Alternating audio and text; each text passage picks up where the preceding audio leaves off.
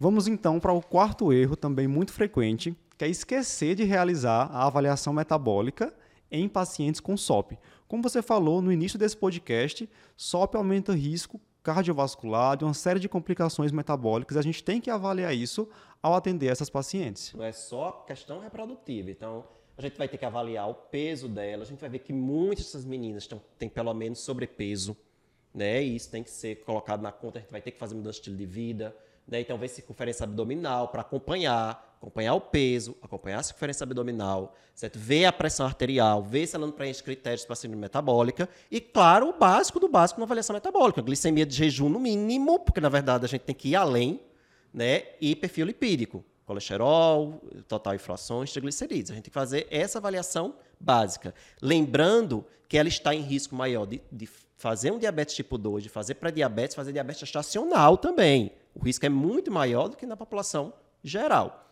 Então, baseado nesse risco mais alto, há a recomendação de a gente ir além da glicemia de jejum. Então, vale a pena também a gente pedir hemoglobina glicada. E na maioria das meninas, se a gente for olhar, a gente vai acabar tendo que pedir um TOTG, mesmo que é um teste de tolerância oral à glicose, né? mesmo com a glicemia de jejum normal.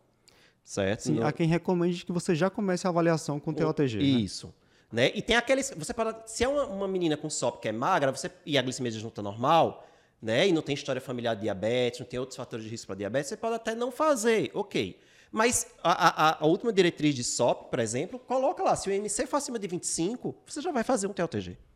Certo? Outra situação, né? Ah, vamos supor que ela é magra, não fez, metabolicamente ela está ok, glicemia de jejum boa, hemoglobina glicada boa, mas ela está é, é, se programando para engravidar. A diretriz também coloca isso. Você já deve fazer um TOTG antes, pré-concepcional, né? Porque eh, às vezes a gente deixa muito passar só com a glicemia de jejum. A gente tem que ir além, já que a prevalência de doença metabólica nessa população é muito maior. Claro que outra situação que você poderia até não ir tão além, como a gente falou no início, é aquele fenótipo normoandrogênico, Sim. que aí é igual à população geral. E esse você poderia também não ir, não se estressar tanto. Mas fenótipo A, B ou C você realmente vai ter que, que ir além. No caso, a avaliação metabólica dessas pacientes vai começar já o exame físico, né? Buscando Sim. sinais aí de resistência insulínica, obesidade, obesidade visceral, hipertensão, perfeito.